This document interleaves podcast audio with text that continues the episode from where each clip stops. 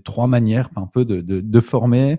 La première manière, c'est de se focaliser sur le contenu, c'est de dire je vais créer une formation en me focalisant sur le, le contenu et les bons concepts qui doivent euh, être euh, présentés à mes, mes apprenants.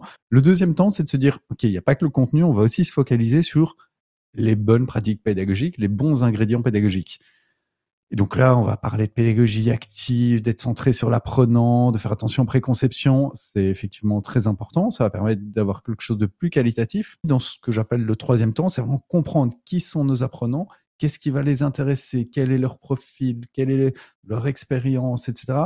Et on va prendre tout ça pour ensuite faire passer le contenu avec une bonne, euh, bonne approche pédagogique. On va surtout, dans un premier temps, s'intéresser aux apprenants. Les entreprises les plus performantes seraient-elles celles qui bâtissent la capacité d'apprendre plus vite que la concurrence? Je suis Cyril Ijard et avec la société Nous, nous avons décidé d'aller à la rencontre de celles et ceux qui font l'entreprise apprenante. Responsables de la formation, DRH, directrices et directeurs d'universités d'entreprise, experts de la tech ou de la pédagogie, nos invités viennent partager leurs expériences, leurs apprentissages et leur vision du monde de la formation professionnelle et du développement des compétences. Au fait, c'est qui nous? Nous, c'est un collectif dont la mission est de faire des richesses humaines le moteur de performance des organisations. Et c'est grâce à nous que le podcast L'entreprise apprenante existe. Aujourd'hui, je reçois Nicolas Roland, qui est Learning Experience Designer chez Caféine Studio. Issu du milieu de la recherche universitaire sur la pédagogie et l'apprentissage, Nicolas applique et expérimente les meilleures façons de transmettre des connaissances et des compétences en partant des besoins de l'apprenant. Il est donc adepte des techniques de design thinking comme le design sprint. Et Nicolas nous détaille comment il accompagne les organisations pour concevoir des expériences d'apprentissage qui collent vraiment aux besoins et aux aspirations des apprenants. Ce qui est fascinant quand on écoute Nicolas, c'est sa capacité à faire remonter à la surface toutes les problématiques autour d'un projet pédagogique avec des outils, avec une posture de questionnement et avec une méthodologie itérative qui va se confronter aux réalités du terrain pour aller trouver la meilleure façon de développer les apprentissages. Bonne écoute! Bonjour Nicolas. Bonjour Cyril. Euh, Nicolas, je suis très heureux de te recevoir euh, sur le podcast de l'entreprise apprenante, euh, puisque voilà, tu, tu, tu, tu, as des activités autour de la pédagogie qui m'intéressent très fortement. Je te suis et je te lis depuis un certain temps. Oh, tu vas sûrement parler un petit peu de toutes tes activités, et je t'écoute aussi parfois sur, sur, sur ton podcast.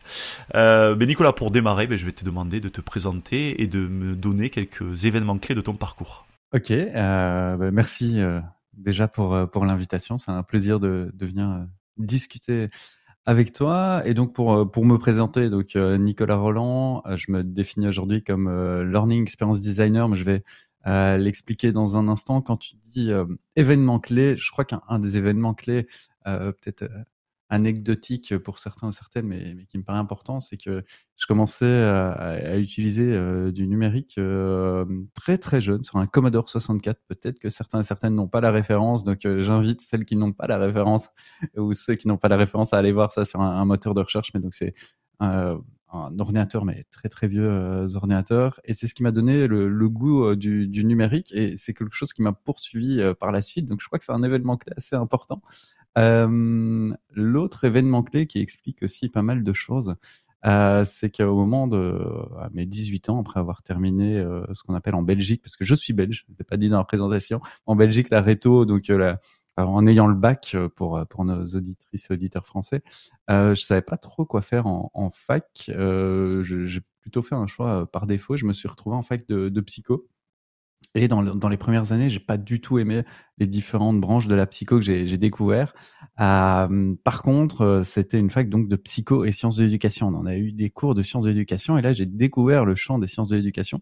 C'est quelque chose qui m'a particulièrement euh, intéressé. Et puis, j'ai eu très vite un goût pour la recherche aussi et, surtout la compréhension des mécanismes de les mécanismes humains, de, de, comprendre pourquoi les personnes faisaient certains choix, comment est-ce que les personnes réfléchissaient. Donc j'ai vraiment couplé les deux mixer à la fois compréhension humaine et sciences de l'éducation, apprentissage et, pédagogie. Et c'est ce qui m'a amené peut-être troisième événement clé à, mon premier job, c'était une, recherche-action autour du podcast. Alors pas le podcast audio comme on est en train de l'écouter ici, mais un podcast audiovisuel. C'était une recherche-action à l'Université libre de Bruxelles où mon rôle était d'accompagner les enseignants à utiliser ce format, cet outil, donc l'enregistrement audiovisuel, soit de leurs cours, soit en créant des petites vidéos pédagogiques, et aussi d'étudier les effets sur leurs étudiants et puis sur leurs pratiques pédagogiques.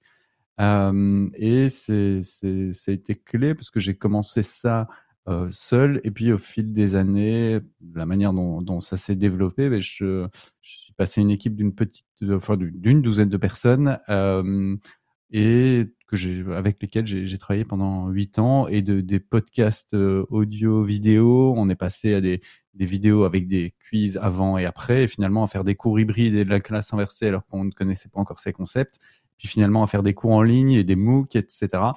Euh, et donc c'est vraiment euh, ce, mix entre euh, pédagogie numérique et puis il y avait aussi le volet recherche. On avait des chercheurs dans l'équipe. C'est une équipe assez multidisciplinaire. Et puis en 2018, peut-être dernier événement clé de, ce parcours, c'est le choix et, la volonté de, découvrir d'autres horizons que, l'univers académique.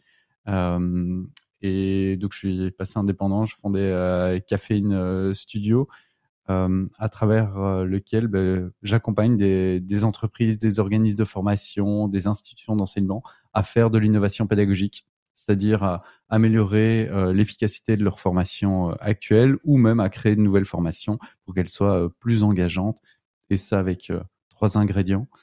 Euh, des pratiques de design et donc de la recherche utilisateur, aller comprendre les apprenants, les, formateurs et s'appuyer sur eux pour concevoir ces formations. Euh, utiliser également la, la, recherche et les résultats de la recherche scientifique, euh, notamment en sciences d'éducation, pour alimenter ces, cette conception et puis essayer de tendre vers euh, l'autonomie. Je me vois pas comme comme une boîte de, de, production. Je vois pas Café Studio comme une boîte qui va produire des, des, dizaines de formations de manière industrielle, mais plutôt de chercher à rendre autonome les clients avec lesquels on travaille. Voilà pour la petite présentation qui, qui, qui, qui, est un peu longue, mais voilà pour la présentation. Non, non, mais non, qui est intéressant et qui montre en fait effectivement un, cheminement et, puis. Comme tu l'as dit, euh, voilà, tu savais pas quoi faire à la sortie euh, à tes 18 ans, mais par contre, tu as trouvé une ficelle que tu as, que, tu as tirée depuis toutes ces années et qui t'a amené là.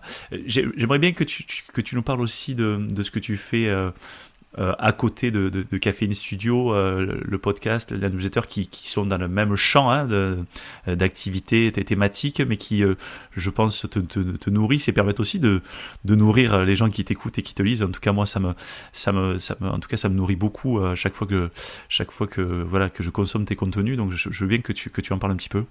Ouais, avec plaisir. Et, puis ça, c'est presque un, un, un hack euh, par rapport à, à moi-même, c'est que j'ai besoin de me mettre des, des défis ou des, des contraintes euh, assez fortes pour, euh, pour faire les choses. Sinon, j'ai tendance à peut-être ne pas les faire. Et donc, effectivement, j'ai une newsletter qui s'appelle Learnability, learnability.news, qui explore le futur de l'apprentissage et toutes les facettes un peu de l'innovation pédagogique. Et c'est une newsletter à laquelle, à travers laquelle je vais à la fois ben, un peu faire comme toi, rencontrer des acteurs et des actrices euh, du monde de, l'enseignement, de la formation, de, de l'entreprise et de l'entreprise apprenante euh, pour un peu euh, tirer du, savoir, des bonnes pratiques, comprendre leurs leur réflexions autour de, de, ces transformations autour de, l'apprentissage. Et où je partage également soit les, les, coulisses un peu de, de, mes activités ou mes réflexions sur la, la, transformation actuelle du, du monde de, de, la formation, de, de la formation dans les entreprises. Euh, et donc pour moi, c'est une activité où je m'oblige, en ayant ce rythme de deux, newsletters par mois, une newsletter toutes les euh, deux semaines, je sais que je dois euh, en quelque sorte publier euh, quelque chose. Et donc ça m'amène à, à, lire, à réfléchir, et ça, ça me pousse vraiment à, à toutes ces activités. Et c'est la même chose avec le podcast euh, C'est quand la pause, un podcast là où je ne suis pas seul. Euh, on est avec euh, deux autres animateurs et avec eux, on va réfléchir à nouveau au monde de la formation, mais avec un concept particulier, c'est qu'on retire à chaque fois un ingrédient qui semble essentiel dans le milieu de la formation. Donc on a réfléchi à est-ce qu'on peut former sans. PowerPoint, est-ce qu'on peut former même sans formateur, est-ce qu'on peut former sans collaboration, et en prenant cette question un peu euh, marrante en quelque sorte et, en se disant bah, est-ce que c'est est-ce que cet ingrédient est, il est essentiel? Ben on, on, va réfléchir pourquoi cet ingrédient s'est introduit dans le milieu de la formation, quel est son rôle actuellement, comment est-ce que nous on l'utilise ou pourquoi on ne l'utilise pas, comment euh, on observe les autres l'utiliser. C'est propice à, pas mal de discussions. Et à nouveau, c'est un moyen de, de nous faire euh, réfléchir. Et donc ça c'est quelque chose qui, oui, qui, qui est important pour moi, c'est à chaque fois de, de mettre en place des choses euh, publiques pour m'amener à, à, faire, à faire les choses. Euh, et dernier exemple, c'est je suis en train de travailler sur un, sur un livre euh, et j'ai, euh, à travers ma newsletter, constitué une micro-communauté, enfin micro finalement, c'est une petite cinquantaine de personnes, donc quand même pas mal de monde, euh, mais une micro-communauté autour de la, la, création de, de ce livre. Et, à la fois, il y, avait, la volonté de partager, de, tirer de l'information du public cible, et également, je sais qu'en ayant cette communauté, je vais pas pouvoir abandonner le projet. Je leur ai par exemple dit que toutes les semaines, ils recevraient une vidéo où j'expliquerais mes avancées euh, sur le livre. J'ai pas envie de leur envoyer une vidéo en disant bah, cette semaine, écoutez, j'ai rien fait. J'ai pris. non, je sais que je vais. Ça va me motiver. Donc cette euh, notion de responsabilisation et de c'est quelque chose qui, me guide euh, pas mal et qui, m'amène effectivement à avoir pas mal de, projets à côté de Café Studio qui, me pousse et qui m'entraîne à réfléchir non-stop au, milieu de la formation, aux pratiques d'apprentissage, etc. Ok, très intéressant. Et puis, euh, j'aime bien que tu détailles ton mécanisme de la réciprocité en disant, voilà, pour me, pour me challenger, j'ai besoin de, de rendre public les autres, public les choses comme ça. Après, je m'engage auprès des gens et je sais que je, leur dois quelque chose. Et c'est marrant parce que pour certaines activités, je fais pareil que toi. Et, et c'est vrai que ça fonctionne bien, la réciprocité. Hein et puis ça met du lien. Donc voilà. Et donc je vraiment, vraiment, j'invite euh, les auditeurs du podcast à aller euh, écouter C'est quand la pause et à aller lire Learnability parce que voilà, euh, moi je, je, lis quasiment tous les Learnability et, et, et voilà, et j'y trouve toujours quelque chose qui va me qui va me nourrir, euh, qu'on peut transposer ou en tout cas qui questionne, qui voilà. Et, d'ailleurs on va on va reprendre notamment un sujet dans, dans, dans, dans le podcast parce que parce que euh, sur la pédagogie il y, a, il y, a, vraiment des choses très intéressantes que tu as partagées.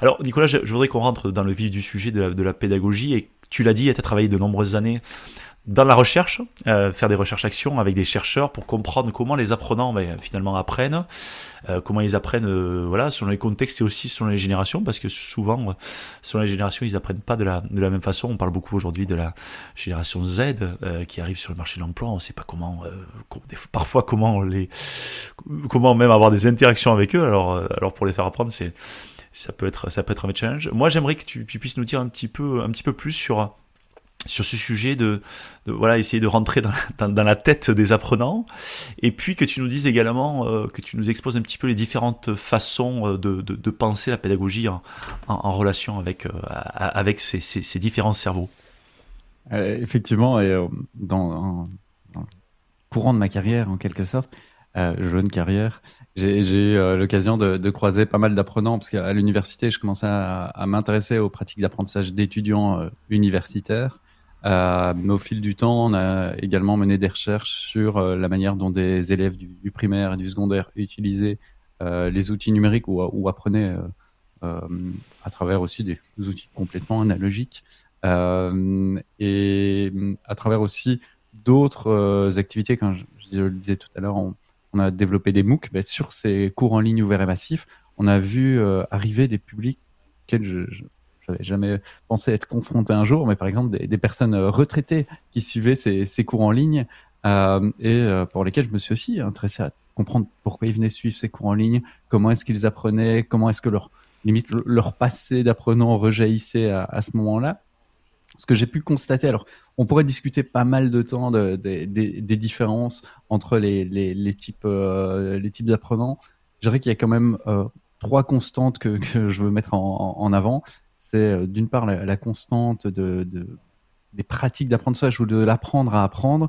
Euh, ce sont, c'est une compétence qui est loin d'être maîtrisée par les plus jeunes comme les plus anciens, euh, et surtout euh, dans des contextes de, de formation à, à, distance, on va voir que la capacité de réguler son apprentissage, de se fixer des échéances, d'être capable de d'observer son apprentissage pour voir si on apprend bien, si on apprend mal en quelque sorte, ou si on a des difficultés, en fonction des difficultés, d'oser aller poser des questions. Ces compétences-là, elles sont cruciales et peu de gens les maîtrisent. Donc il y a vraiment un enjeu aujourd'hui autour de, ces capacités, de ces compétences d'apprendre à apprendre. Deuxièmement, à nouveau, euh, pour les, la formation à distance, mais aussi en, présentiel, les compétences numériques euh, restent un enjeu euh, et un défi euh, aujourd'hui, quelle que soit la génération. On a effectivement une génération TikTok euh, qui maîtrise a priori mieux la, le, le, numérique que la génération. Euh, je, n'ai pas de référence d'Eric et Colombo, non. Je... Mais, X ou. Euh, oui, oui, en tout cas, les, ouais, la génération un peu X, plus âgée. Voilà. Euh, mais euh, mais ce qu'on va voir, c'est derrière les, les compétences, euh, pas juste techniques, des compétences d'interaction sociale, des compétences de, s'approprier de l'information, euh, dans des éléments, enfin à travers du multimédia, elle va être complexe pour tout le monde.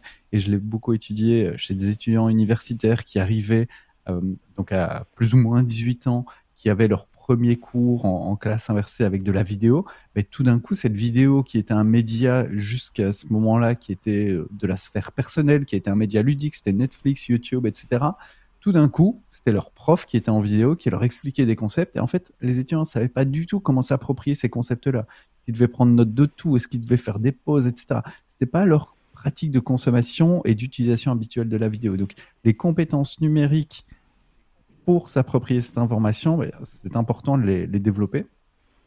Et puis, en quelque sorte, troisième constante euh, et troisième élément, c'est que tous les, tous les apprenants ont tendance à développer ce qu'on appelle un, environnement personnel d'apprentissage. C'est-à-dire que à côté de ce que le, formateur ou, ou l'enseignant va, va proposer, les apprenants, ils vont également aller voir des vidéos sur YouTube pour comprendre certains contextes, euh, concepts. Euh, ils vont euh, également prendre des notes. Ils vont également partager des notes entre eux. Ils vont également faire des recherches par eux-mêmes. Et donc, on voit que cet environnement personnel d'apprentissage, il, est important. Et il va remettre en question, en quelque sorte, la, pédagogie. surtout qu'aujourd'hui, la formation, de mon point de vue, mais ça se constate, elle est de moins en moins coercitive. Donc, on, est en train de quitter cette formation peu à peu, mais cette formation en présentiel où on fait venir un certain nombre de personnes assises dans une salle qui écoutent pendant une journée euh, un, un, ou une formatrice. Euh, Aujourd'hui, c'est en train de changer. Euh, on peut déjà se poser la question de est-ce que ce type de formation était efficace ou est encore aujourd'hui efficace? Euh, et donc, si on combine euh, un peu euh, tout ça, ça pose la question de comment former aujourd'hui et, à mon sens, comment surtout concevoir des expériences d'apprentissage. Et pour ça, j'aime bien, c'est un peu caricatural, mais j'aime bien résumer trois temps un peu de la, la pédagogie qui sont encore concomitants aujourd'hui. C'est-à-dire que c'est pas, pas des temps chronologiques, c'est trois manières un peu de, de, former. Euh, et, pour moi, il y a une manière qui est peut-être plus intéressante.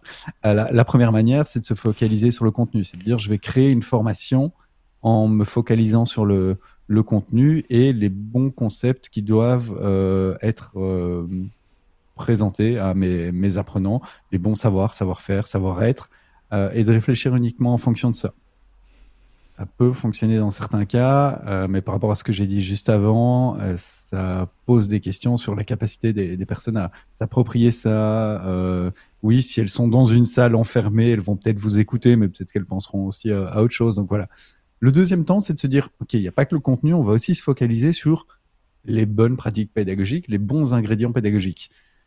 Et donc là, on va parler de pédagogie active, d'être centré sur l'apprenant, de faire attention aux préconceptions. C'est effectivement très important. Ça va permettre d'avoir quelque chose de plus qualitatif. Néanmoins, euh, c'est pas ça nécessairement qui va faire que euh, les, apprenants vont pleinement s'engager dans une formation. Parce qu'en fonction des raisons pour lesquelles ils viennent se former, c'est pas juste la pédagogie qui va les engager en fonction de leur expérience, quand on parle d'apprenants adultes, en fonction de leur expérience par rapport au sujet, ben, ils ont certaines attentes. C'est pas juste parce qu'il y a des pratiques pédagogiques intéressantes qu'ils vont s'engager dans la formation. Donc pour moi, il y a un troisième temps, c'est vraiment créer ce que j'appelle des, expériences d'apprentissage. Euh, et c'est des expériences dans lesquelles les, apprenants vont s'engager dans ce qu'on va appeler une formation, une expérience d'apprentissage, sans même qu'ils s'en rendent compte. D'une certaine manière, la formation devient invisible et comment est-ce qu'on fait ça? C'est qu'on va chercher les motifs d'engagement, donc ce qui va intéresser les, personnes, leurs intérêts, leurs expériences. Et donc, on ne va plus, comme dans le temps 1, se focaliser uniquement sur le contenu, comme dans le temps 2, combiner contenu et surtout pédagogie. Ici, dans ce que j'appelle le troisième temps, c'est vraiment comprendre qui sont nos apprenants, qu'est-ce qui va les intéresser, quel est leur profil, quelle est leur expérience, etc. Et on va prendre tout ça pour ensuite faire passer le contenu avec une bonne, euh, une bonne approche pédagogique. On va surtout dans un premier temps, s'intéresser aux, apprenants. Alors, c'est super intéressant ce que, cette, cette différenciation, et, j'ai envie de dire, c'est une, finalement, c'est une histoire de granularité, c'est-à-dire que euh, quand effectivement tu, vas jusqu'à l'approche sur un peu, vas, on va en reparler ensuite, hein, de, de, de, design thinking, tout ça. A, quand tu te mets dans les, dans les baskets, moi j'adore parce que je fais du marketing, je mets dans les baskets du client. Mais là, tu te mets dans les baskets de l'apprenant et tu te demandes ce que l'apprenant vient chercher, c'est quel est son contexte, quel est son besoin. En fait, tu as besoin en fait d'aller chercher le contenu au départ, donc tu as besoin d'aller voir quel est finalement le, le ce que veut faire le, ton donneur d'ordre, le, formateur, l'organisme de formation, l'entreprise. Ok, je veux former euh, ma population à faire ci. Donc, ok, c'est quoi, c'est quoi le besoin, c'est quoi le contenu? Tu vas passer par la partie modalité pédagogique, mais tu vas surtout en fait mettre en face euh, le, retour et le miroir des, besoins des apprenants afin derrière d'avoir une euh, de, pouvoir proposer une expérience qui soit qui, qui, soit conforme aux besoins de ton client, celui qui te paye, et, et, et surtout euh, euh, conforme aux besoins de tes apprenants, ceux qui utilisent, qui vont utiliser ton expérience d'apprentissage. Et ça, c'est une, c'est, ça paraît, euh, ça paraît être clair comme de l'eau roche. Par contre, c'est d'une exigence qui est, très importante. C'est-à-dire qu'en fait, ça demande effectivement d'avoir une exigence de, conception qui est très forte. Alors, on va rentrer dans le sujet, mais je pense que c'est important de souligner ça parce que, parce que ce que tu dis, c'est, et moi, ce que je retiens, c'est qu'effectivement, souvent, on parle, on parle du contenu et que finalement, c'est, c'est finalement la méthode la plus simple de faire de la pédagogie. Pas la méthode la plus efficiente, mais la méthode, la, la, plus simple la plus rapide. Mais par contre, si on veut aller au bout du chemin, en fait, ben en fait, il faut faire le tour des parties prenantes. Hein. C'est se dire, en fait, on a des parties prenantes, il faut toutes les impliquer, toutes leur demander finalement leur avis, pour ensuite, et aller, aller chercher de la matière, pour ensuite proposer l'expérience qui va correspondre en fait à l'ensemble des parties prenantes. Effectivement, peut-être pour donner un, Donc, euh, un exemple euh, concret à, aux, aux, auditeurs et, et auditrices, un, un, exemple assez rapide, j'ai travaillé il y a peu avec un organisme de formation qui, qui forme des chercheurs d'emploi euh, de, depuis pas mal de temps, et depuis pas mal de temps, ils ont des chercheurs d'emploi de, longue durée qu'ils vont former, qui remettent à l'emploi, et ça fonctionne très bien. Avec la crise du Covid, ils ont eu euh, deux nouveaux profils, des jeunes diplômés qui ne trouvent pas d'emploi euh, bah, à cause de, la crise et notamment parce qu'ils n'ont pas eu de, stage durant leur, euh, leurs études à cause du, Covid, et euh, des personnes qui étaient en, emploi et qui ont euh, récemment perdu leur, leur emploi. Et ce qu'ils ont remarqué, c'est que ces deux profils ne rentraient pas ou en tout cas leur formation ne matchait pas avec les besoins de ces deux profils. Et donc je les ai accompagnés dans tout un travail que je ne vais pas détailler ici, mais ce qu'on a remarqué, c'est que même si leur formation donc pour chercheurs d'emploi fonctionnait très bien sur le plan du contenu, sur le plan de la pédagogie, ces apprenants-là ne rentraient pas dans la formation et la principale raison, c'est que la formation pour ces publics-là n'apparaissait pas en, en, cohérence avec une aspiration qui était de très vite retrouver un emploi. Et donc pour eux, se former, c'était prendre du temps qui pourrait contrecarrer le fait que leur priorité, c'est avant tout de trouver un emploi. Et donc, en très résumé, la solution vers laquelle on est allé, c'est comment est-ce qu'on peut remettre des grains de formation sur le chemin de l'emploi, mais ne pas vendre la formation en tant que telle. Donc, montrer ça, c'est vraiment la formation fonctionner sur le plan du contenu, fonctionner sur le plan de la pédagogie. Par contre, elle ne, elle n'était pas en adéquation avec les besoins et les intérêts, les aspirations de ces deux publics-là. Et donc, on a dû repenser un peu cette expérience d'apprentissage pour qu'ils puissent s'engager dedans. Donc, c'est à nouveau, hein, on n'est pas sur revoir forcément le contenu ou la pédagogie, mais bien reprendre les intérêts des personnes pour designer la formation. Ouais, le bon, le bon message euh, au bon moment, à la bonne personne, avec le bon contexte, c'est effectivement ça. Donc ouais, on, on, voit effectivement que, que dans de nombreux projets de formation, on a, on peut avoir des résultats mitigés, des échecs, parce que euh, voilà, le, le même si on a la bonne, on a la bonne pédagogie, le bon contenu, bah, des fois, on n'a pas adapté l'expérience à la cible. Moi, j'aimerais qu'on rentre un peu dans ton, dans ton arrière cuisine. J'aime beaucoup rentrer dans les arrière cuisine là pour de la, de la, pour comprendre de manière concrète comment tu, comment tu travailles sur les projets. Et donc, tu, tu as commencé, on a commencé à en parler. Tu es un adapté des méthodes de, de, design thinking que, que, que voilà, sur, sur, lesquelles moi aussi je, je travaille sur d'autres sujets appliqués à des, sujets plutôt marketing, mais, mais euh, voilà, mais l'approche, l'approche est clairement la même. Euh, et je sais que tu les emploies lors d'un premier atelier euh, que tu déploies auprès de tes, tes, nouveaux clients, notamment pour aligner les visions autour de, d'un projet.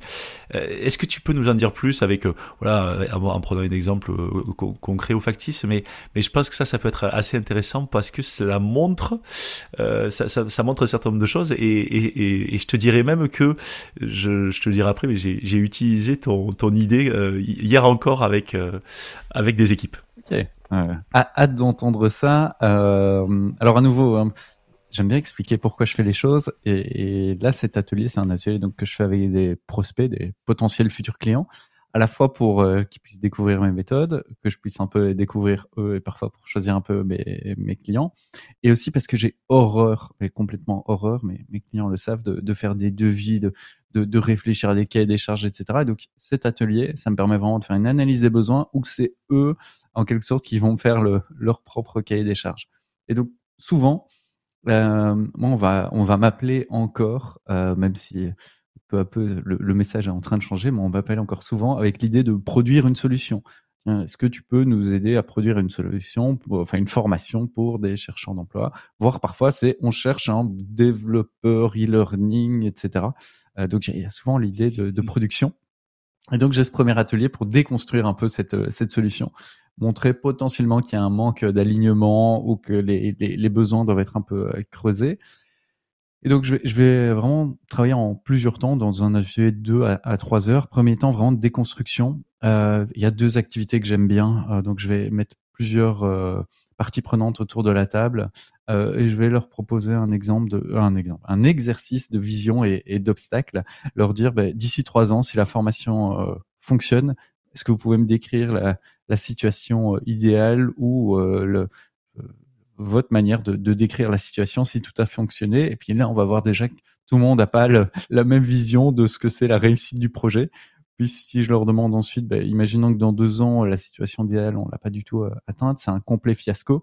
Euh, quelles sont les, deux principales raisons? Et donc là, on va voir aussi que les obstacles et les, les, les, choses qui peuvent amener à, enfin, peuvent poser problème, ben, sont pas vus et vécus de la même manière par, par tout le monde. Donc c'est une première manière de, de déconstruire le, le, fait que tout le monde n'est pas aligné. La deuxième chose, c'est que euh, j'aime bien faire un exercice de, de proto-persona. Donc un persona, c'est un archétype d'apprenant cible.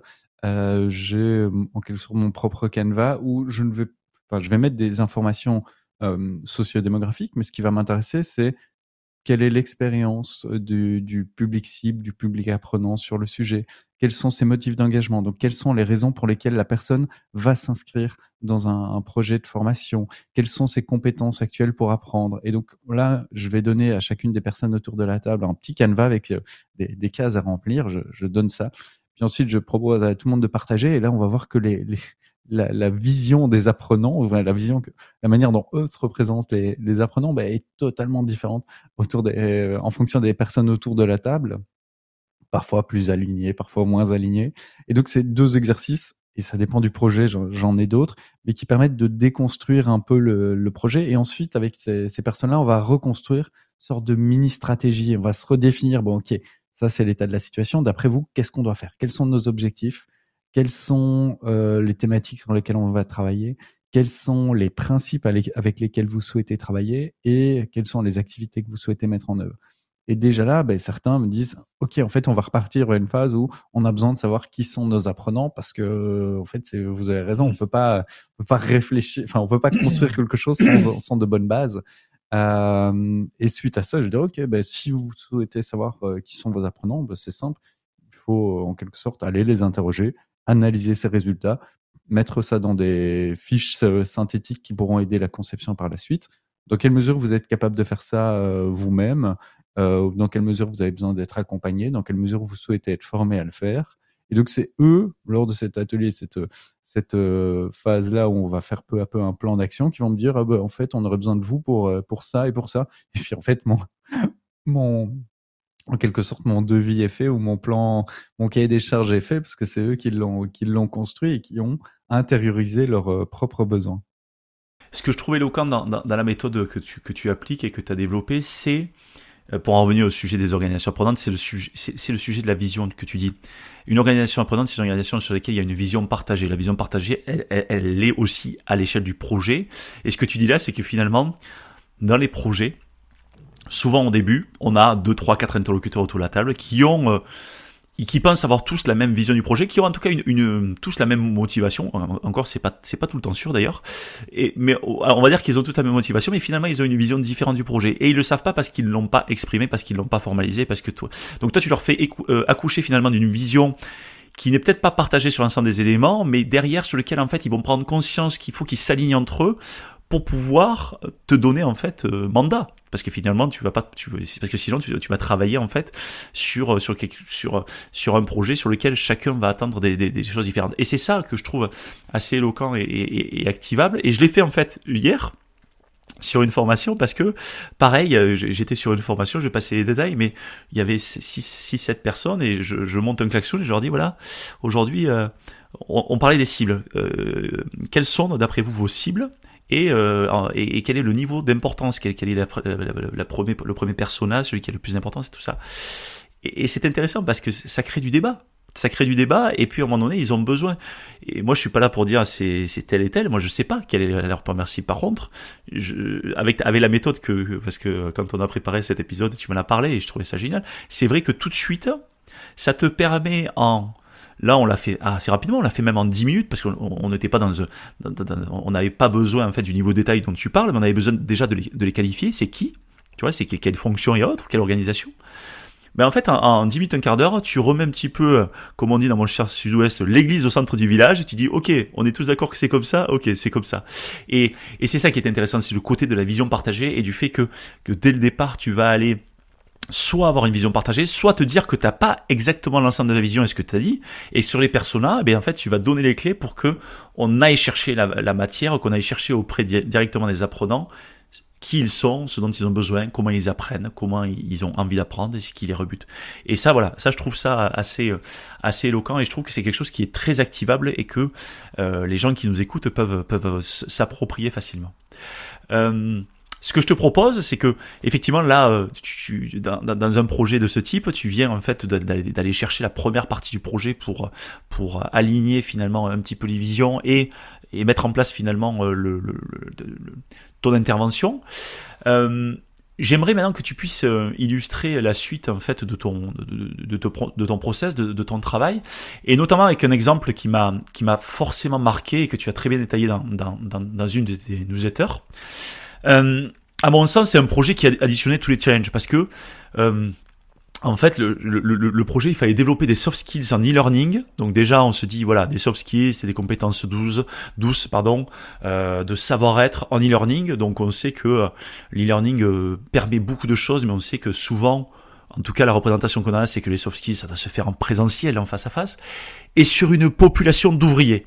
Et là, coché toutes les cases de la difficulté parce qu'on sait que souvent les ouvriers ils sont loin ils sont loin euh, du digital parce qu'en fait ils sont sur leur, métier le terrain ils sont pas euh, ou peu équipés. On sait que c'est des gens qui donc d'ailleurs on a déjà du mal à contacter souvent ils ont pas d'email euh, et autres. Et donc autant autant dire que ce projet c'est un peu un peu la mission presque impossible sur le papier. Et moi j'aimerais que tu me présentes ce projet ses enjeux et surtout que tu nous tailles comment en fait tu as réussi ce process et comment tu as réussi à, expérimenter, à développer une expérience d'apprentissage et à, réussir cette mission? Effectivement, euh, je vais essayer de ne pas être trop long. Euh, donc le, projet, il a vraiment commencé avec cette demande. C'était créer une formation e-learning pour les ouvriers. Euh, parce que c'est un organisme de formation pour, ouvriers dans un secteur particulier qui est celui de l'industrie métallurgique. Passons. et j'avais pas d'expérience, en tout cas avec ce, ce public-là. Et ben, comme d'habitude, on a fait un peu cet exercice euh, personnel. On a vu, même si, si l'organisme de formation a une bonne euh, connaissance de son public cible, la connaissance en matière de d'e-learning, de capacité à apprendre en autonomie, de, de, suivre ça dans les entreprises, de savoir comment ça allait être relayé dans les entreprises, elle n'était pas forcément là. Donc on a vraiment commencé avec cette première phase d'aller rencontrer des personnes des ressources humaines dans, les entreprises et des ouvriers, à la fois des jeunes ouvriers et puis euh, des, des, des, ouvriers plus, plus âgés. Donc on a essayé vraiment d'avoir un, panel. Et on a remarqué plein de choses, que la formation en ligne, c'était encore un, concept très abstrait. Euh, on avait commencé ça avant le Covid. Euh, qu'elle était perçue de manière complexe, euh, notamment à cause de potentiels problèmes techniques. Que dans les entreprises, euh, c'était difficile à mettre en œuvre, qu'elles avaient, que les ouvriers, ben, ils travaillaient en, shift, ils n'avaient pas forcément des, des, moments devant un ordinateur comme ça, qu'il n'y avait pas forcément de salle informatique pour les ouvriers. Et puis qu'à côté de ça, la formation de, pour le public ouvrier, euh, c'est eux souhaiter continuer, enfin, souhaitent se former sur des compétences techniques, mais qui effectivement, c'est soft skills, c'est euh, compétences de savoir-être, de communication, de collaboration, de gestion du temps. C'était pas vu comme, euh, comme essentiel, alors que les entreprises du secteur, elles nous, nous enfin, disaient à cet organisme de formation, ben, on remarque que même si on a les meilleurs ouvriers techniciens euh, du monde, en quelque sorte, s'ils sont pas capables de collaborer ensemble, de travailler ensemble, ça, nuit à la productivité, ça nuit à leur bien-être. Donc, on a un besoin de, de travailler ces, ces soft skills. Donc, il y avait une demande indéniable et un, un, une nécessité indéniable à la formation. Par contre, on remarquait que le, le fait de le faire en e-learning, de proposer de la formation à ce public-là, ça, ça fonctionnait pas. Et donc, c'est ça que j'ai résumé dans une question que, que j'aime bien et qui marque toujours, c'est comment réussir à former un public qui n'en ressent pas le besoin à des compétences qu'il juge inutiles à travers une modalité dont il n'a pas l'habitude. Et donc ça, c'est, ça a été vraiment notre, notre défi de, de départ. Et par rapport à ça, ben j'ai, une recette secrète, euh, enfin qui est pas du tout secrète vu que je la partage sur, à travers ma newsletter et, et que, que je l'ai moi-même volé à, à, une petite startup qui s'appelle Google. Euh, donc c'est, pas c'est euh, j'ai plutôt volé à Google Venture donc c'est qui est la, la branche euh, investissement dans les startups de, de, de Google et ils ont remarqué, il, y a, quand même de ça quelques années, que les startups avaient parfois des, difficultés à résoudre des, problèmes, parfois qui pouvaient être très, très pragmatiques, de, choix de logo, mais souvent des, problèmes de comment positionner le business model, comment être sûr assez rapidement que, que l'idée de, de développer tel ou tel produit est, le bon. Donc ils ont développé une, méthodologie qui s'appelle le design sprint, qu'on peut retrouver en ligne et que j'ai adapté en Learning Experience Design Sprint et, et donc cette méthodologie, c'est sur cinq journées. Après, je l'ai adapté en fonction. Euh, ça peut être un peu moins de temps, mais la formule qui fonctionne le mieux, c'est cinq journées. Euh, cinq journées à travers lesquelles on va passer lors du premier jour de la compréhension d'un problème à euh, finalement le test euh, auprès d'utilisateurs d'une solution concrète le cinquième jour. Donc c'est aussi un défi en cinq jours d'aller très vite de la compréhension du problème à la solution. Euh, et donc la première journée, euh, c'est ce que j'ai fait avec cet organisme. J'ai pris différentes personnes de l'organisme de formation, je les ai réunies dans une pièce, j'ai fermé la clé. Et là, on a commencé à réfléchir le, premier jour. Euh, et dans la compréhension du problème, le, le shift qui a eu, vraiment la transformation, c'était de se dire, et si la formation n'était pas la solution? Et si parler de formation n'était pas la solution? Et ce qui a vraiment changé le premier jour, c'est de se dire, on doit répondre à des problématiques concrètes que les ouvriers vivent sur le terrain. Ça, ça a été le changement en analysant le problème, en analysant, mmh. enfin, il y a différentes méthodes autour de, de, tout ça, mais on arrive à ce, cette dimension-là. Et donc, le deuxième jour, on a une journée durant laquelle on va à la fois aller s'inspirer le matin de plein d'autres euh, domaines, de, de ce qui se fait en matière de, euh, effectivement, de formation euh, en présentiel, formation et learning, euh, dans le marketing, dans le design, dans, dans plein de domaines. On va s'inspirer, on se partage des, des pistes d'inspiration de choses qui nous, qui nous intéressent, qui nous ont marqué, etc. Et l'après-midi, à travers euh, un nouveau méthodologie, on va, enfin, je propose aux, participants de dessiner, selon certaines règles, le, la version la plus concrète de la solution. Et ce dessin, ça peut être vraiment, là, ils ont carte blanche, ça peut être une plateforme, ça peut être dessiné une salle de, formation, ça peut euh, centrer sur une application. Enfin, vraiment, ça, ils ont carte blanche. Et le troisième jour, chacun euh, affiche euh, ses, dessins. Enfin, c'est moi qui affiche les, dessins parce que ça reste anonyme. Et on va analyser chaque dessin en sortant ses forces, ses faiblesses, les, questions que ça pose. Et à la fin de la matinée du troisième jour, on arrive donc au choix d'une solution, euh, potentiellement en reprenant des fonctionnalités des autres solutions Et l'après-midi de, ce troisième jour, on va vraiment réfléchir à euh, et on va concrétiser cette solution en une maquette. Donc, on va faire des dessins. Euh, et j'invite euh, celles et ceux que ça, intéresse à aller voir sur, sur ma newsletter l'article consacré à ce projet-là où on, voit un peu les, les dessins et la concrétisation au fur et à mesure. On essaye de représenter et de s'aligner sur ce à quoi doit ressembler la solution. Parce que le quatrième jour, on va passer d'une feuille de papier ou de plusieurs feuilles de papier à quelque chose de concret parce qu'à la fin du quatrième jour, on va avoir un produit qui va être testé le lendemain par des utilisateurs. Donc, on ne peut pas juste leur montrer des, petites feuilles de papier. Euh, et donc, dans le cadre des ouvriers, la solution qui avait été euh, envisagée et le parcours, c'était que les ouvriers, pour les toucher, ben, on leur propose des affiches euh, dans leurs entreprises où ils vont scanner des, QR codes et des affiches avec certains, certaines statistiques clés des, des, choses comme ça. Et puis, on va leur proposer un média où on, à travers lequel on leur propose de euh, résoudre des problématiques euh, quotidiennes et problématiques qui vont les, les, toucher. Donc, comment demander une augmentation? Comment dire à son collègue qui sent mauvais?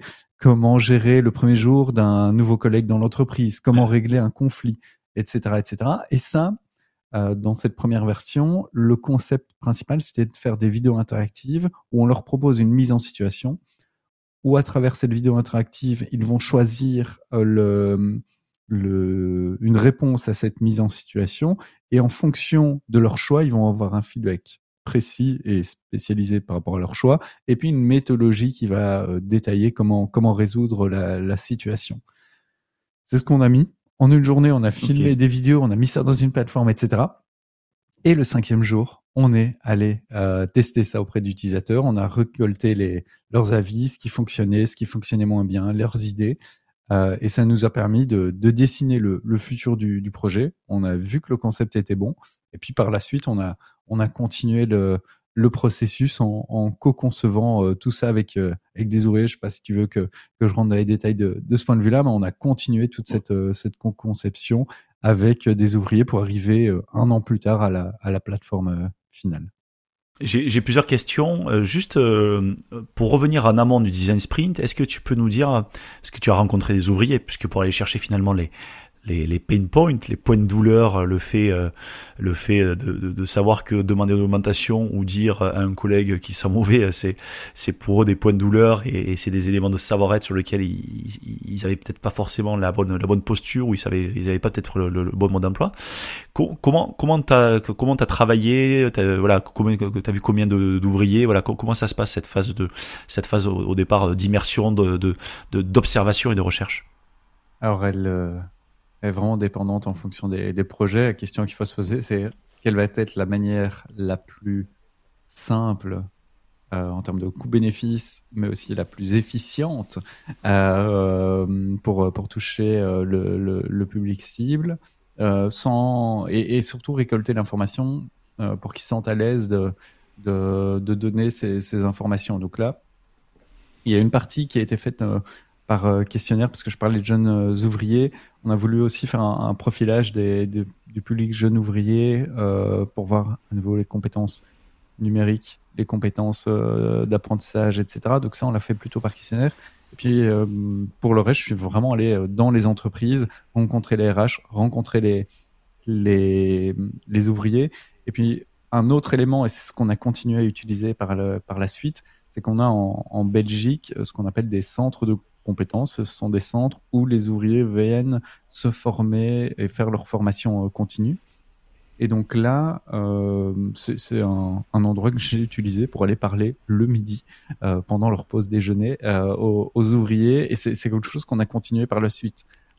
Parce que on avait à la fin du design sprint le concept, mais on se posait encore plein de questions. Quels médias au-delà de la vidéo interactive allait-on utiliser? Quel contenu on allait mettre? Quel, nom pour la plateforme, comment, quel tone of voice? Bref, on se posait mille questions. Et donc souvent, on travaillait dans ces centres de compétences qui, nous ont accueillis euh, avec euh, gentillesse et bienveillance. On travaillait le matin dans une salle euh, avec l'équipe du projet. Le midi, on, ne mangeait pas, on allait ennuyer en quelque sorte pendant leur pause déj les ouvriers pour leur dire bah tiens on est en train de concevoir ça, on parle de ça, ça vous intéresse, est-ce qu'on met de l'humour sur tel sujet? Ah non, voilà. Donc on récoltait énormément d'informations et l'après-midi on itérait euh, déjà sur nos idées en fonction de ce qu'on avait récolté le midi. Euh, et donc ça c'était vraiment un, un travail euh, hyper intéressant, hyper important. Donc c'est aller sur le terrain, parler aux gens et puis vraiment c'est la manière la plus simple possible. Et c'est là où le, le fait d'aller leur parler dans ces centres de compétences où on avait des, dizaines, voire des centaines d'ouvriers le, midi, c'était le plus simple. On se mettait à côté d'eux, on discutait. Et souvent, c'est ce que je dis aux, personnes avec lesquelles je travaille, c'est juste n'essayez pas de trop formaliser la, la démarche et formaliser pour vous-même, savoir ce que vous souhaitez savoir, ce que vous souhaitez aller chercher.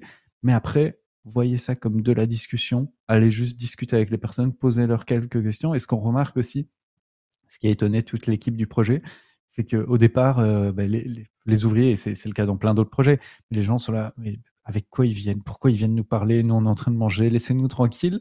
Et puis, les, les, ouvriers rentrent très facilement dans, la discussion, disent Ah oui, mais vous devriez aussi parler de ça. Ah, mais ce sujet-là est super intéressant. Ah ben moi, j'ai eu tel problème dans, dans mon entreprise, il faut que vous en discutiez. Et limite, c'est nous, on a envie de faire quand même quelque chose de, de, de pas d'exhaustif, mais en tout cas, on veut passer par différents groupes. Ben, nous, après 10-15 minutes, on se dit On va voir un autre groupe. Eux, ils sont là Non, non, restez, on doit encore vous dire des choses, etc. Donc, les gens ont envie de parler, les, les gens sont, sont prêts à partager euh, là-dessus. Donc, vraiment, la, la méthode, c'est se mettre au clair sur ce qu'on veut récolter et puis juste aller discuter avec les gens. Et souvent, ils sont, ils sont très ouverts à discuter. effectivement, mais c'est c'est d'une c'est ce que tu dis, hein, c'est quand même d'une richesse infinie. Après, effectivement, tu as tu as parlé que le projet il est il est sorti un an après, mais finalement pendant un an euh, le projet il a été testé, retesté et tout ça. C'est-à-dire que finalement, euh, en, dans la phase finalement de de, de, construction et d'itération du projet, il y a plein de finalement d'ouvriers qui étaient formés. Alors il y en a plein, c'était des échantillons, mais ça vous permettait en fait de, de faire des boucles d'itération, je suppose, afin de, de, mettre en place une solution finale qui d'ailleurs doit être depuis améliorée.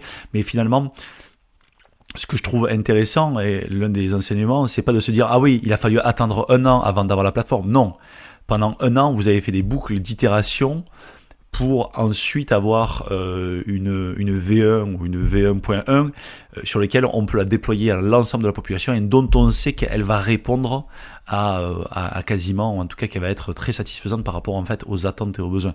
Et c'est ça que, que, que, je trouve très intéressant. C'est là où je parlais de l'exigence initiale quand on en parlait tout à l'heure. Mais par contre, les intérêts composés, l'efficience en fait de la formation est, est, au rendez-vous. C'est ce qu'il faut en, en retenir quoi. Par contre, ça demande du temps. Ça demande du temps et ça demande de, de l'implication telle que tu l'as dit. Ouais, et en même temps, euh, développer une formation, une formation en distance, une formation e-learning, voire même parfois une formation présentielle, ça prend aussi du temps. Euh, et le problème que j'avais euh, connu, moi, à l'Université libre de, de, Bruxelles, même si ça fonctionnait globalement, mais c'est souvent, bah, prenons le cas des MOOC, on allait passer six mois à un an à concevoir un cours en ligne ouvert et massif sans jamais euh, connaître le, le public cible, puis on lançait ça et puis on remarquait que ça fonctionnait pas pour plein de raisons, alors que là, effectivement, par boucle de d'itération, on a, enfin, on, sait que le projet va, va fonctionner en quelque sorte. Et euh, pour donner un micro détail, mais qui, qui, qui, qui est presque essentiel, c'est qu'au départ, on voulait mettre dans, dans, cette plateforme un login mot de passe qui paraît logique, à la fois pour des raisons de, de calculer un peu le, le nombre de, de, de contenu que les participants vont, vont consulter, qu'on puisse euh, suivre le, temps de formation, etc.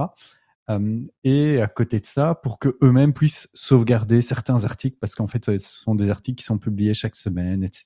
Donc, il y avait un intérêt tant pour la formation que pour les utilisateurs. Ce qu'on a remarqué en les interrogeant euh, à ce sujet-là, c'est que si on mettait un login mot de passe, ça pourrait brider la confiance que eux ont en cette plateforme, de se dire je vais consulter comment gérer un conflit avec un collègue, ben, est-ce qu'on va savoir que euh, j'ai des problèmes avec un collègue, etc. Donc, dans un premier temps, on a remarqué qu'on devait gagner leur confiance. Et donc, pour ça, on devait laisser la, plateforme en, libre accès. Et seulement après, on a déjà développé les choses, mais on ne les a pas encore mis en œuvre, on va euh, mettre la possibilité d'avoir une connexion avec une, tout un tas de fonctionnalités euh, autour. Mais pour gagner leur confiance et les engager au départ, on devait absolument avoir cette possibilité de, de d'avoir la plateforme libre accès. Et ça tombe si on avait mis juste ce petit module de connexion, en fait, il y aurait eu tellement de friction qu'on aurait eu très peu d'ouvriers au final. Donc, ça se joue à des petites choses, mais c'est là où c'est important d'avoir l'avis des utilisateurs. Ouais, et, alors, alors c'est, super intéressant ce, cet exemple. Je veux dire pourquoi? En tout cas, ça m'appelle euh, un sujet. Tu sais, c'est euh, les, les KPI, hein, les indicateurs euh, clés, clés au niveau des RH. Et là, tu, tu, en fait, ça oppose l'indicateur RH versus l'indicateur métier. L'indicateur RH, c'est est-ce que les gens se sont connectés? Est-ce qu'ils ont consommé? Versus l'indicateur métier, est-ce que les gens sont montés en compétences? Et finalement, le plus intéressant, c'est l'indicateur métier, c'est pas l'indicateur RH. L'indicateur RH, c'est l'indicateur qu'on se met euh, toujours en, place parce qu'on a besoin de se rassurer sur le fait que oui, c'est bon, ils sont connectés, ils ont consommé ça. Mais consommer, ça veut pas dire, ça veut pas dire apprendre. Par contre, l'indicateur métier, euh, quand les gens effectivement, ils, bien sûr, ils consomment et qu'en fait ils le font euh, de manière très beaucoup plus spontanée, engagée, engagée, ça c'est plus c'est plus intéressant effectivement. Donc c'est vrai que tu as raison, il faut il faut pas le manquer. Euh, je, je, voudrais pour euh, la dernière partie qu'on tu nous as parlé tout à l'heure de, de, de, la partie autonomie, c'est-à-dire que tu l'as dit, hein, Caféide, moi je suis là pour designer euh, des, des, expériences d'apprentissage et surtout pour transmettre à, à, à, mes clients. Donc tu travailles beaucoup pour donner de l'autonomie à tes clients sur les projets que tu mets en œuvre. Est-ce que tu pourrais nous, nous, nous, partager un petit peu ta méthode, les outils et les livrables que tu leur transfères afin qu'ils puissent finalement ben, prendre la main et qu'ils puissent faire grandir les projets, voire construire de nouveaux projets en autonomie? Oui, euh, alors il n'y a, pas vraiment. Enfin, si, il y, a évidemment des, des, méthodes derrière. Je dirais qu'il y, y, a plus des, oui, certaines pratiques. La, la première chose, c'est de, de, tout discuter dès, dès, le départ. Et euh, ben, quand je fais ce dont je parlais euh, tout à l'heure, un peu le plan d'action, j'aime bien dresser les, objectifs, les aspirations, les thématiques, les principes euh, et les activités pour atteindre, enfin pour créer le produit. Donc se dire quel objectif on va se donner par rapport à cette formation, quelles activités on veut proposer. Et ce que je, fais également, c'est que j'amène les, partenaires à réfléchir à quel type de collaboration. Donc pas travailler uniquement sur le produit, mais aussi travailler sur le processus. Comment, quel processus ils veulent mettre en œuvre pour atteindre cet objectif. Et donc là, ça va me permettre de déterminer est-ce qu'on va plutôt faire de la formation et donc je les forme à faire quelque chose. Est-ce qu'on fait de la co-conception euh, et je fais avec eux pour en tirer des, grands principes. Euh, et donc là, il va y avoir vraiment cette négociation euh, au départ, et c'est vraiment très rare, voire je ne le fais pas en tout cas, c'est de, de, faire la production à leur place ou de, de faire le, les travaux à leur place. Je vais toujours les mettre euh, en cheville ouvrière en quelque sorte de, de des projets, mmh. parce que eux ont l'expertise du terrain, ont l'expertise métier, ont, plein de choses. Moi, j'apporte en quelque sorte l'expertise méthodo et l'expertise euh, pédagogique. Et c'est uniquement dans cette collaboration que les projets font sens. C'est pas le fait que eux m'apportent leur contenu, genre un, bouquin, et que moi je dois digitaliser leur bouquin. Du moins, compris, je pense, dans, mmh. dans la méthode que, que, je propose, ça fait ça fait peu sens.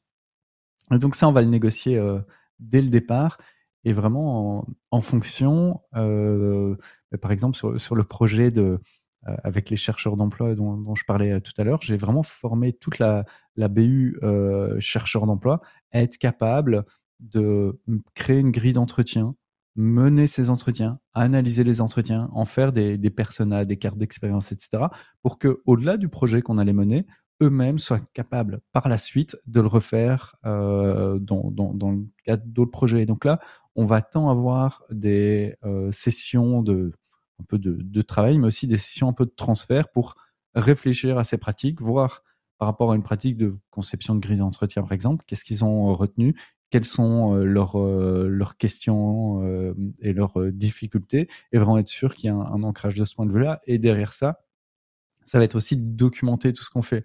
C'est pas juste de, de faire les choses et de proposer des livrables sur le produit. Donc vraiment, voilà, vous avez votre grille d'entretien et c'est ça que je vous livre.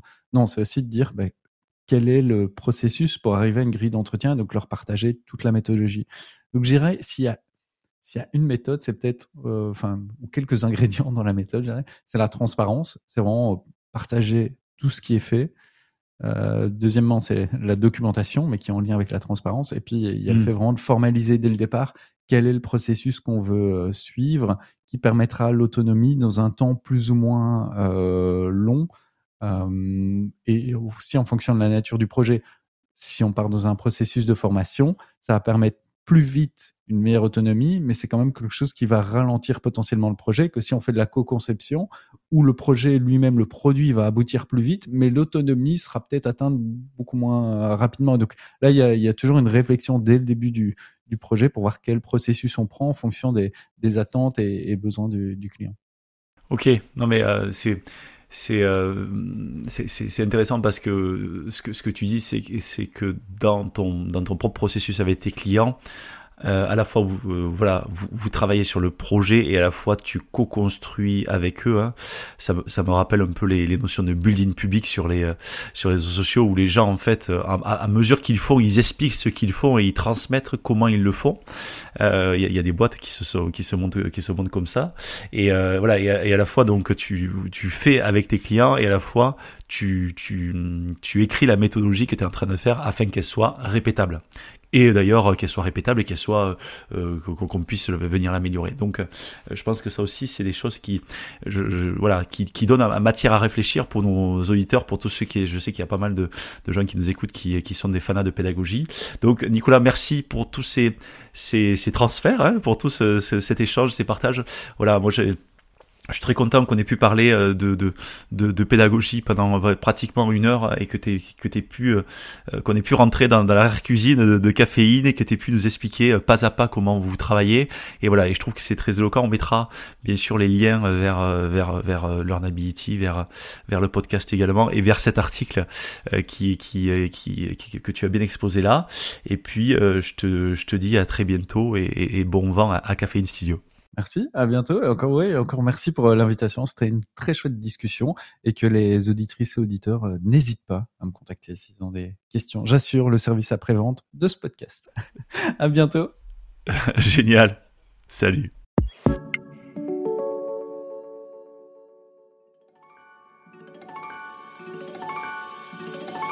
Attendez, attendez, ne partez pas si vite. Vous avez aimé cet épisode? Dites-nous-le en laissant un commentaire, en le partageant auprès de vos collègues ou sur les réseaux sociaux et en laissant 5 étoiles sur Apple Podcast. Cela nous aide vraiment à faire connaître le podcast et nous motive à produire de nouveaux épisodes. L'entreprise apprenante vous a été présentée par nous. Nous est une entreprise dont la mission est de faire des richesses humaines le moteur de performance des organisations. Retrouvez-nous sur nous.co, n o o u à très bientôt sur l'entreprise apprenante.